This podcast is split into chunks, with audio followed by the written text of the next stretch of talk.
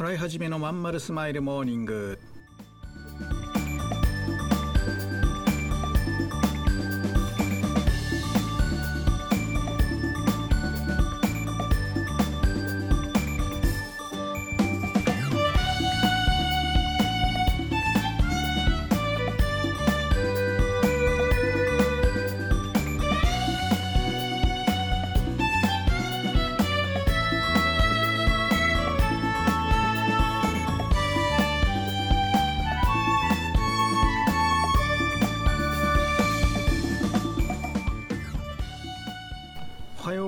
ます。新井はじめです。新井はじめのまんまるスマイルモーニング。2021年11月9日火曜日。皆さんいかがお過ごしでしょうか？この番組は毎週火曜日朝8時私新井はじめがラジオをお聴きいただいているあなたに1週間頑張るための笑顔やモチベーションをお届けするそんな番組でございます。はい、えー、そういったわけで、えー今週もスタートしてます。もう11月もね、えー9日どんどんどんどん、えーまあ、年末に向けてね進んでいきますがなんかドイツの方ではねまた感染症がすごいことになってるってニュースを見ました。えっ、とまあ乾燥してて寒いっていうまあイメージですがまあアジアでもねお隣韓国などは、えーかなりのねまた、えー感染が、えーまあ、広がってるということで日本はどうなってんでしょうね。なんかこんなに少なくてえー、となんかすっかり日本は大丈夫だ的な空気が街からはこう感じるんですけどね。またああいう風になるんでしょうか？もう本当わかんないですね。なんかファクター X の話も最近また出るようになってて日本人はその遺伝子を修なんだっけ？コピーされたどうのこうのが修正されるのを止めるなんと酵素があるとかなんかちょっとね細かい話は僕は医者じゃないんでしませんけどもえーなんかそういった分析なんかも出ていてなんか日本はこのまま収束していくんじゃないかなんてね希望的観測が、えーなんとなくねこう感じるってとこですかね。払い始めのまんまるスマイルモーニング。この番組は東京豊島区池袋 87.8MHz 池袋 FM のスタジオからお送りしております。本日もよろしくお付き合いください。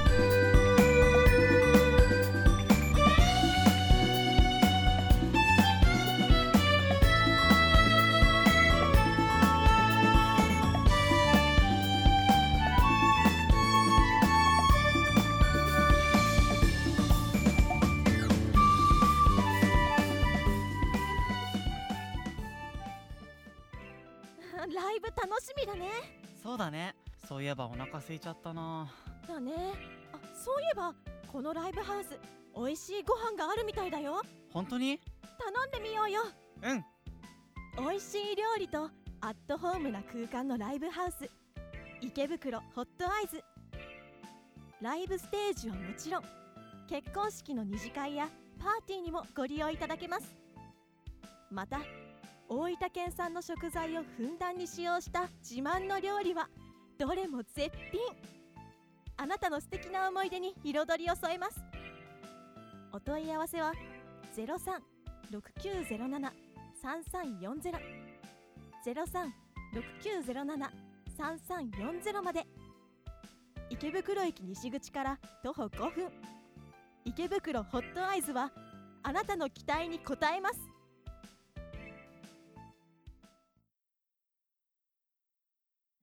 はいそういうわけで洗い始めのまんまるスマイルモーニングフリートークをしていこうと思いますけどね。えっ、とね今本当難しいまああのオープニングの中で言いましたけどその冬どうなんのっていうのがねもう全くわからないんですよ。で今12月のね公演とか、えーあるいは原稿書きの依頼とかえーっとねもうとにかくねこれからのビジネスどうなると。これから起業したいならどうしたらいいみたいな話が、まあ、要望がやっぱ当然ながら多いんですよね。で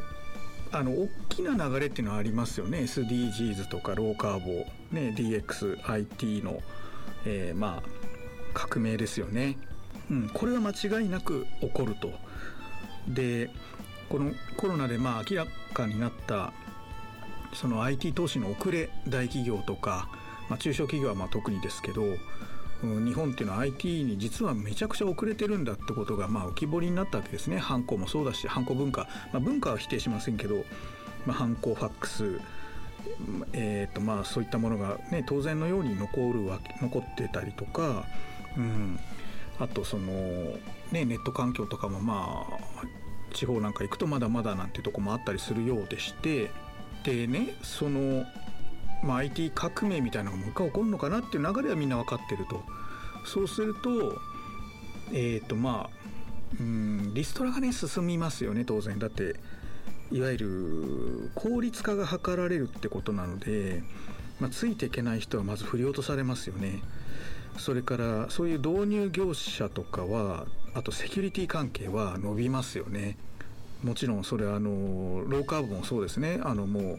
これまあ地球温暖化っていうのが正しくないっていう議論があるっていうのはちょっと置いといて分かんないんで世の中的にはもうああるのが正義として進んでいくのでもう、ね、あのエコバッグとかも実はエコバッグ作ってるエネルギーの方がカーボン出してんじゃねえかなんて話もあったり原発推進反対とかいろいろぶつかりはあるんですけど脱炭素それから、まあ、今言った IT 化それから何でしょうねその辺りは大きいのはまあいっぱいあるんですよね。うん、ただ個別にねこの数ヶ月先のことじゃないですか。起業する人とか僕らみたいなこう零細企業はね。そうすると3ヶ月後4ヶ月後にまたああいう宣言とかなってんのかな。どうなってんだろうと。そうなってたとしたらまたオンライン、えー、テレワークに戻ってとかもうボロボロですね。今会場予約とかもね来月とかまた半年分するタイミングになってんだけどどうしたらいいかもう分かんない。正直言うと。うん、ただそのまあ、海外もそうなんだけどそのねお注射打ってる人は重症化率が減ってるっていうことだったりするし感染はするけど重症化が減った社会っていうのはどういう対応をしていくのかとかね日本はまだロックダウン推奨とか言ってる人も多いのでね。まあ本当わかんないですね。うん。えー、分かんないなりにでも一手を打たなきゃいけないのが経営ですからね、えー、今のところうちは、えー、オンライン対応はやっぱりやめずにえオンラインを軸に、えリアルの方もだんだん戻していってるという状況ですかね。この間は実際にあのみんなで集まってねいろいろやったりとかしてやっぱ相当盛り上がりましたね。楽しい、うん、なのでみんなやっぱ人に会うっていうことがね悪い話で言えばその女性の自殺率が増えたとかいう話も出てるじゃないですか。やっぱあとこの間の京王線のねあの僕も家が府中なんであの京王線の特急乗るまあ、機会があるわけですけどそういうのを考えると、ね、恐ろしかったですけどそういう、まあ、人が孤独を感じやすい社会になってるというところで SNS でこんなにつながってんのに孤独を感じるっていうねなんかこう、うん、新しい現代のこう様子っていうのかな。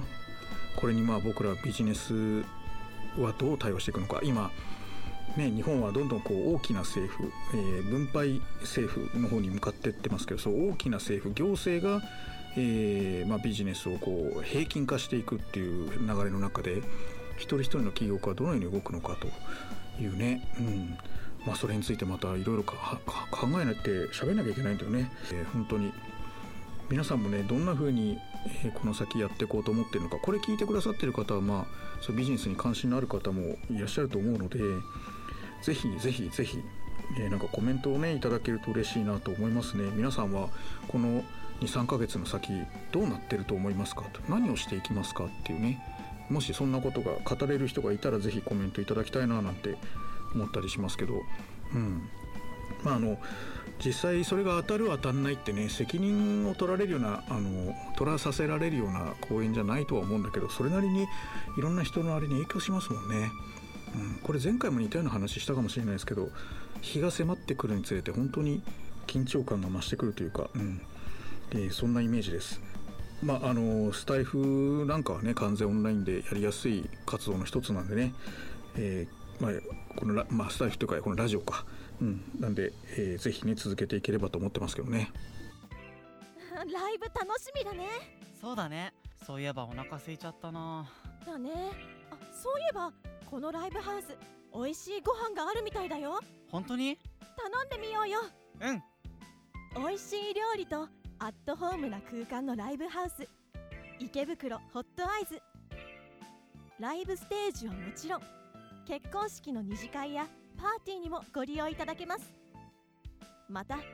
大分県産の食材をふんだんに使用した自慢の料理はどれも絶品。あなたの素敵な思い出に彩りを添えます。